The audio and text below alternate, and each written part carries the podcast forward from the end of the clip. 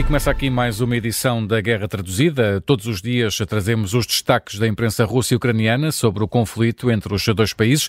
Hoje, para nos contar o que está a ser noticiado, temos connosco o jornalista André Maia. Bem-vindo, André. E começamos hoje pela imprensa russa. O destaque principal, como não podia deixar de ser, é o discurso de Vladimir Putin na Duma de Moscou.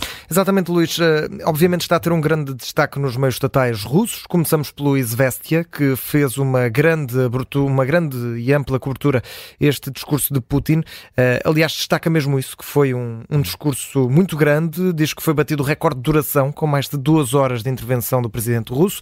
Ora, todos os jornais eh, estatais dão uh, destaque principal à forma como Putin falou do Ocidente. O Izvestia pegou aqui pelo ângulo da destruição da Rússia. Escreve o jornal, citando Putin, que o Ocidente está a tentar plantar a discórdia no país e a tentar destruir e enfraquecer a Rússia por dentro. Garante também que as estruturas de soberania do país já foram reforçadas para que isso não aconteça. Pelo meio, é ainda também dá destaque às farpas que foram enviadas aos Estados Unidos. Eh, o Izvestia destaca o momento em que Putin acusa Washington de demagogia quanto às tentativas de diálogo dos dois países. Noutro jornal, o Pravda, a situação é semelhante. Um dos, dos títulos em destaque do, do discurso de Putin diz, e cito, Vladimir Putin na Assembleia Federal contou como o mundo está a enfrentar as consequências das ações ocidentais aqui como se o presidente russo tivesse revelado uma, uma revolta dos uh, europeus perante as instituições, revolta essa que uh, não existe. Uh, o Pravda é um pouco mais polémico e violento nos destaques que faz face ao Izvestia. Por exemplo, admite que Putin voltou a ameaçar com armas nucleares, mas passa culpas para este lado.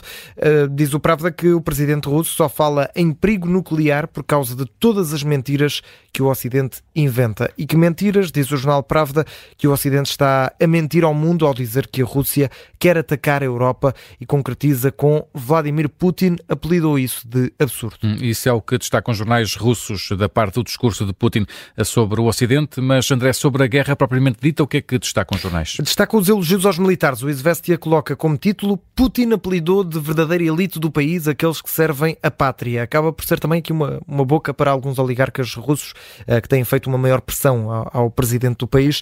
Uh, o jornal Pravda destaca também os elogios aos militares russos por parte de Putin eh, e acaba por fazer uma ligação entre isso e, no fundo, a falta de honra dos soldados ucranianos. Aqui uma comparação eh, que faz este jornal estatal russo. Eh, é notícia no Pravda que um grupo militar da Ucrânia, a Companhia 73 das Forças Especiais do Centro Naval, questionou a importância de uma ação na região de Kherson. Diz o Pravda que numa carta enviada por escrito, os militares questionaram qual é o propósito da operação, já que é feita numa área que está localizada na retaguarda do exército russo e que é considerado impossível ficar por ali muito tempo. Portanto, no fundo, aqui o Pravda uh, usa os elogios de Putin no discurso para contrapor com a revolta dos soldados ucranianos, hum. pelo menos alguns deles. Por último, um outro destaque dado pela imprensa russa do discurso de Putin são as promessas de futuro feitas pelo presidente da Rússia. É que, no fundo, ignora, de certa forma, o facto de haver eleições este ano, porque Putin falou em promessas até 2030, portanto, como se já soubesse que, que vai ser Daqui presidente, exatamente. Uh, anunciou uma série de medidas, por exemplo, o Projeto Nacional Família, que já teve, de resto, apoio da, da Duma. Uh, entre essas medidas, por exemplo, está a proposta de Putin para prolongar o programa de apoio à maternidade até pelo menos 2030 e depois é curioso ver as reações que o jornal estatal Izvestia destaca. Entrevistou, por exemplo, a comissária para os direitos da criança, que eh, classificou a notícia como maravilhosa.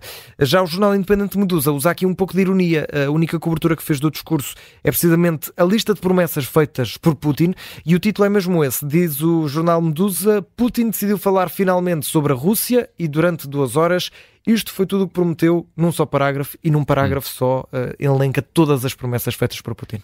Estes são os destaques da imprensa russa de hoje. Já a seguir na Guerra Traduzida, vamos conhecer os destaques da imprensa ucraniana.